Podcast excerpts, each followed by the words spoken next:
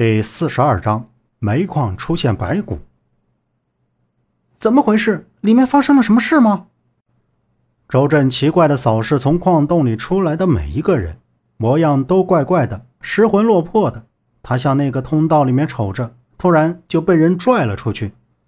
山洞口外站了很多工人，七八个一波，站着坐着，七嘴八舌的在说什么。周震和大强被带到人群里。紧接着，杨木也被带了出来，望着头顶上黑云滚滚的天空，瞬间有了一种压抑感。杨木迷茫地扫着周围每一张面孔，不是，不是，都不是，一张张灰黑的脸，没有一张是夏叔的，湿落落的凝视着洞口。周震看到离自己几步远、神情恍惚的杨木，看他的样子。里面肯定是发生了令人恐惧的事情。他刚刚听到那群当地人讲，这地方原来没有山，只是一片矮平的山丘。突然有一天，鬼斧神工的出现了这座大山，而且山与山之间都是相同的距离，四面相围相连的外形非常奇特。从高处瞻望，非常像一个侧卧睡着了的婴儿。前些年有许多盗墓贼，不知道从哪儿得来的消息，说这片山里有不少大大小小的古墓，前前后后来了不少的盗墓人，挖了不少地洞。说来也是奇怪，就在那些人来了之后，没几天就发生了地震，山体没有变化，那些人却没有一个逃出来的。后来听当地人说，是主墓的主人发了威。不许有人将墓里的东西带出来，要惩罚那些盗墓贼。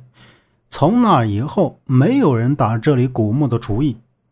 没想到今天在他们挖的山洞里，竟然真的挖到了人的骨头。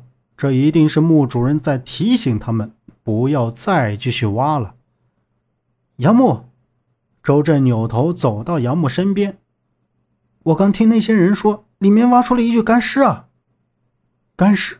什么干尸？明明是一堆骷髅白骨。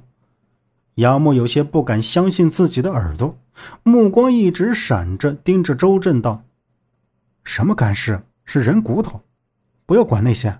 我跟你说，你可能不相信，我真的看到夏叔了，就在地洞里。他站在我身边，跟我说，让咱们千万别做傻事。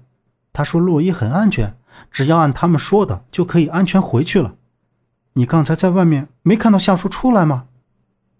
杨木说的有模有样，好像夏叔是真的在这里一样。对于最近发生的这些事情，都像做梦。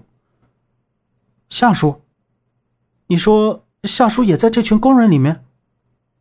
周震眉间带着疑惑，不可思议的双眼扫了一圈周围那些喝水、低声窃语的工人们，一个个本乡本土，言行举止。怎么看哪个也不像城里人，更别说夏叔那稳重谦逊的谈吐，一眼就看出来。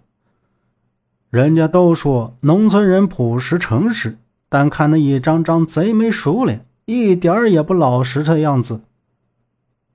都别说话了，都别说话了！洞里传来硬汉的大喊声。硬汉话音刚落，两边的工人都不出声了，互相看看，站了起来。杨木看到大强还坐在地上，点着头，跟周震两人把大强拉到了一边。就见硬汉绷着脸，表情严肃，向人群后面瞅了一眼。一辆白色轿车开了过来，后面紧跟着一辆黑色轿车。白色轿车车速极快，直奔这边的人群。一声刺耳的刹车声之后，从驾驶位走下来一位英姿飒爽、戴着墨镜的美女。本集播讲完毕，感谢您的收听。